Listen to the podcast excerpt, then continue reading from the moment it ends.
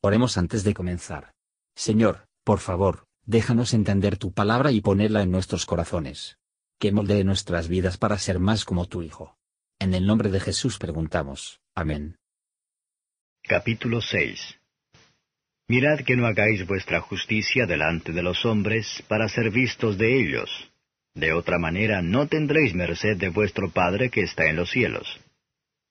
Cuando pues haces limosna, no hagas tocar trompeta delante de ti, como hacen los hipócritas en las sinagogas y en las plazas, para ser estimados de los hombres. De cierto os digo que ya tienen su recompensa. Mas cuando tú haces limosna, no sepa tu izquierda lo que hace tu derecha. Para que sea tu limosna en secreto, y tu Padre que ve en secreto, Él te recompensará en público. Y cuando oras, no seas como los hipócritas porque ellos aman el orar en las sinagogas y en los cantones de las calles en pie para ser vistos de los hombres. De cierto os digo que ya tienen su pago. Mas tú, cuando oras, éntrate en tu cámara y cerrada tu puerta, ora a tu Padre que está en secreto. Y tu Padre que ve en secreto te recompensará en público. Y orando, no seáis prolijos como los gentiles, que piensan que por su parlería serán oídos. No os hagáis pues semejantes a ellos, porque vuestro Padre sabe de qué cosas tenéis necesidad antes que vosotros le pidáis. Vosotros pues oraréis así. Padre nuestro que estás en los cielos, santificado sea tu nombre. Venga tu reino. Sea hecha tu voluntad, como en el cielo, así también en la tierra. Danos hoy nuestro pan cotidiano, y perdónanos nuestras deudas, como también nosotros perdonamos a nuestros deudores. Y no nos metas en tentación, mas líbranos del mal, porque tuyo es el reino, y el poder, y la gloria, por todos los siglos. Amén. Porque si perdonareis a los hombres sus ofensas, os perdonará también a vosotros vuestro Padre Celestial. Mas si no perdonareis a los hombres sus ofensas, tampoco vuestro Padre os perdonará vuestras ofensas. Y cuando ayunáis, no seáis como los hipócritas, austeros, porque ellos demudan sus rostros para parecer a los hombres que ayunan. De cierto os digo que ya tienen su pago.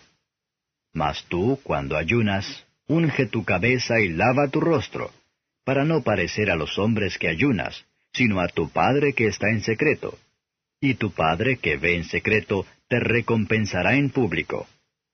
No os hagáis tesoros en la tierra donde la polilla y el orín corrompe, y donde ladrones minan y hurtan. Mas haceos tesoros en el cielo, donde ni polilla ni orín corrompe, y donde ladrones no minan ni hurtan. Porque donde estuviere vuestro tesoro, allí estará vuestro corazón. La lámpara del cuerpo es el ojo. Así es que si tu ojo fuere sincero, todo tu cuerpo será luminoso. Mas si tu ojo fuere malo, todo tu cuerpo será tenebroso. Así que si la lumbre que en ti hay son tinieblas, ¿cuántas serán las mismas tinieblas? Ninguno puede servir a dos señores, porque o aborrecerá al uno y amará al otro, o se llegará al uno y menospreciará al otro. No podéis servir a Dios y a Mamón. Por tanto os digo, no os congojéis por vuestra vida, qué habéis de comer o qué habéis de beber, ni por vuestro cuerpo, qué habéis de vestir. ¿No es la vida más que el alimento y el cuerpo que el vestido? Mirad las aves del cielo que no siembran, ni ciegan, ni allegan en alfolíes, y vuestro Padre Celestial las alimenta. ¿No sois vosotros mucho mejores que ellas? Mas, ¿quién de vosotros podrá, congojándose, añadir a su estatura un codo? Y por el vestido, ¿por qué os congojáis? Reparad los lirios del campo, cómo crecen, no trabajan ni hilan. Mas os digo que ni aun Salomón con toda su gloria fue vestido así como uno de ellos. Y si la hierba del campo, que hoy es, y mañana es echada en el horno, Dios la viste así, ¿no hará mucho más a vosotros, hombres de poca fe? No os congojéis, pues, diciendo, ¿qué comeremos, o qué beberemos, o con qué nos cubriremos?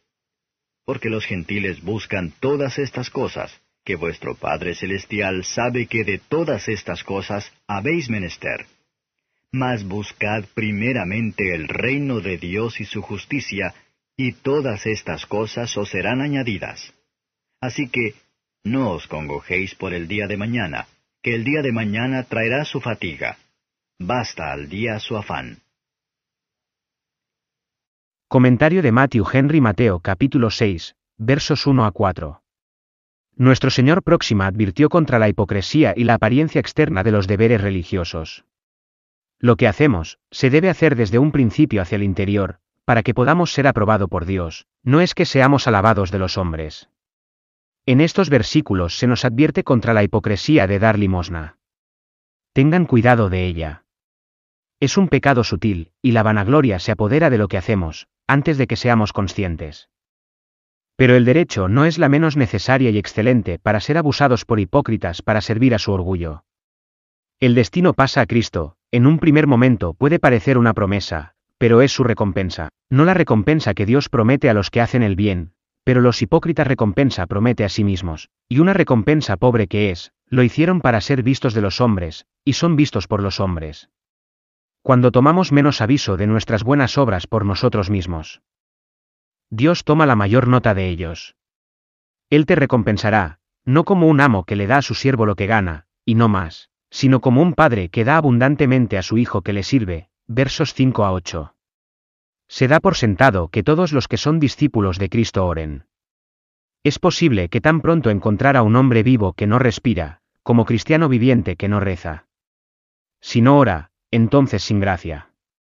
Los escribas y fariseos eran culpables de dos grandes fallas en la oración, la vanagloria y vanas repeticiones. En verdad ya tienen su recompensa, si en la gran cuestión como es entre nosotros y Dios, cuando estamos en oración, podemos mirar a tan pobre una cosa como la gloria de los hombres, es solo que debe ser toda nuestra recompensa. Sin embargo, no hay una, la respiración repentina secreto después de Dios, pero él observa. Se llama una recompensa, pero es de la gracia, no de la deuda, ¿qué mérito puede haber en la mendicidad? Si Él no da a su pueblo lo que piden, es porque sabe que no lo necesitan. Y que no es para su bien. Hasta el momento es Dios de ser obrado en ellos por la longitud o las palabras de nuestras oraciones, para que las intercesiones más poderosos son aquellos que se hacen con gemidos indecibles. Vamos a estudiar bien lo que se muestra del estado de ánimo en el que nuestras oraciones deben ser ofrecidas, y aprendemos todos los días de Cristo a orar, versos 9 a 15. Cristo vio necesario para mostrar a sus discípulos lo que comúnmente debe ser la materia y el método de su oración.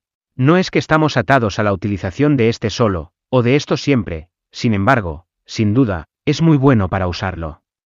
Tiene mucho en un poco, y se utiliza aceptablemente no más futuro que se utiliza con la comprensión, y sin que se repita ni necesariamente.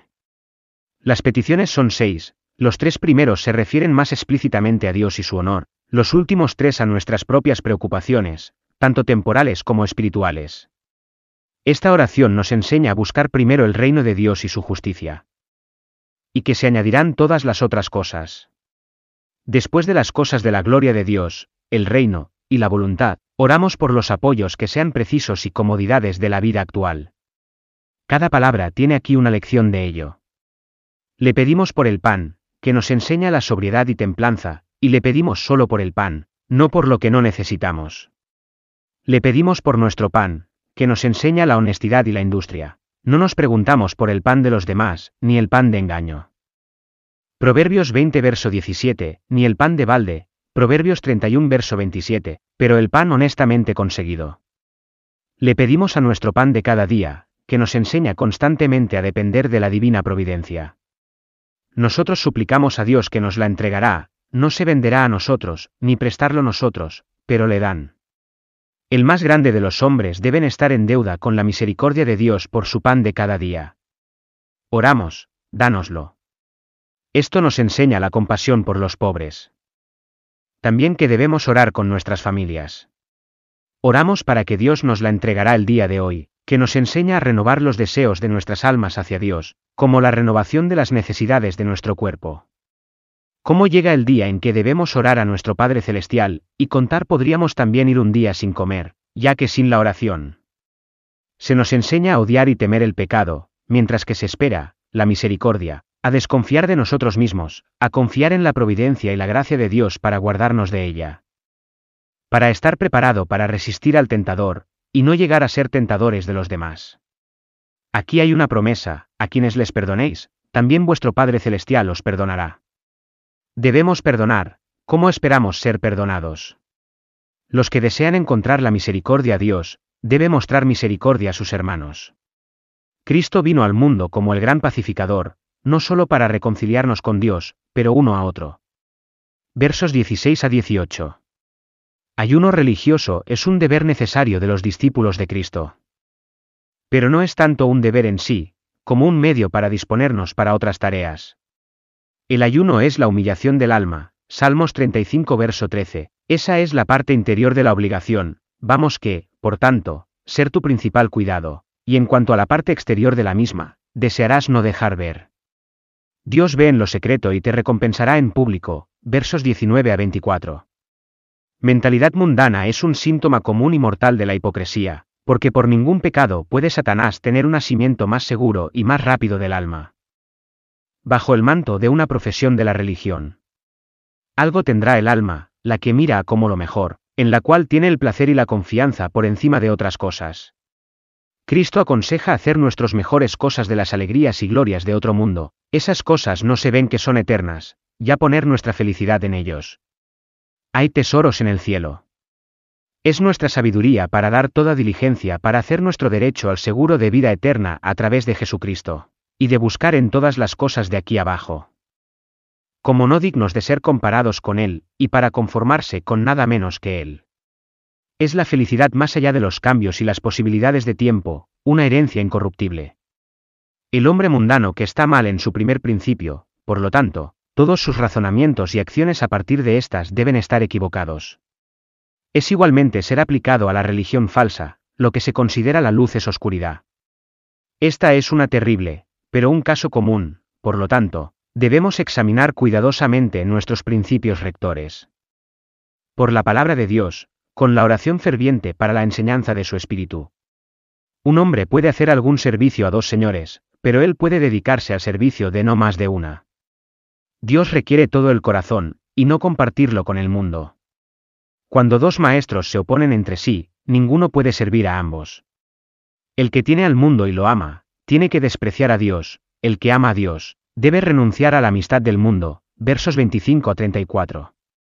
Apenas hay pecado contra el cual nuestro Señor Jesús advierte a sus discípulos más. Que, cuidados, desconfiados de distracción inquietantes acerca de las cosas de esta vida. Esto a menudo insnares los pobres tanto como el amor a la riqueza hacia los ricos. Pero hay un cuidado por las cosas temporales, que es un deber, aunque no hay que llevar estas preocupaciones legales demasiado lejos. No os preocupéis por vuestra vida. No acerca de la duración de la misma, sino que se refieren a Dios para alargar o acortar como le plazca, nuestros tiempos están en la mano, y se encuentran en una buena mano. No acerca de las comodidades de esta vida, sino dejad lugar a Dios para que sea amargo o dulce como le plazca. Alimentación y vestido que Dios ha prometido, por lo tanto podemos esperar de ellos. No os preocupéis por el mañana, porque el tiempo por venir. No estéis ansiosos por el futuro, cómo vivirás el próximo año, o cuando llegues a viejo, o que habéis de dejar detrás de usted. Como no debemos presumir de mañana, así que no hay que preocuparse por el mañana, o los eventos de la misma. Dios nos ha dado la vida, y nos ha dado el cuerpo. Y lo que puede no hacer por nosotros, ¿quién lo hizo? Si nos preocupamos por nuestras almas y para la eternidad, que son más que el cuerpo y su vida, podemos dejar en manos de Dios para proveer para nosotros alimento y el vestido, que son menos. Mejorar esto como un estímulo para confiar en Dios. Debemos reconciliarnos con nuestro estado terrenal, como lo hacemos a nuestra estatura. No podemos alterar las disposiciones de la providencia. Por lo tanto debemos someternos y resignarnos a ellos. Consideración para nuestras almas es la mejor cura de reflexión para el mundo. Más buscad primeramente el reino de Dios, y hacer de la religión su negocio. No dice que esta es la manera de morir de hambre, no, no es la manera de estar bien previsto, incluso en este mundo. La conclusión de todo el asunto es, que es la voluntad y el mandato del Señor Jesús, que por oraciones diarias podemos obtener fortaleza para soportar nosotros bajo nuestros problemas diarios. Y para armarnos contra las tentaciones que les asisten, y a continuación, no dejó que ninguna de estas cosas nos mueven. Felices son los que toman el Señor su Dios, y hacen prueba plena de que al confiar enteramente a su disposición sabia. Que tu espíritu nos convence de pecado en la falta de esta disposición, y le quita la mundanidad de nuestro corazón. Gracias por escuchar y si te gustó esto, suscríbete y considera darle me gusta a mi página de Facebook y únete a mi grupo Jesús Answers Prayer.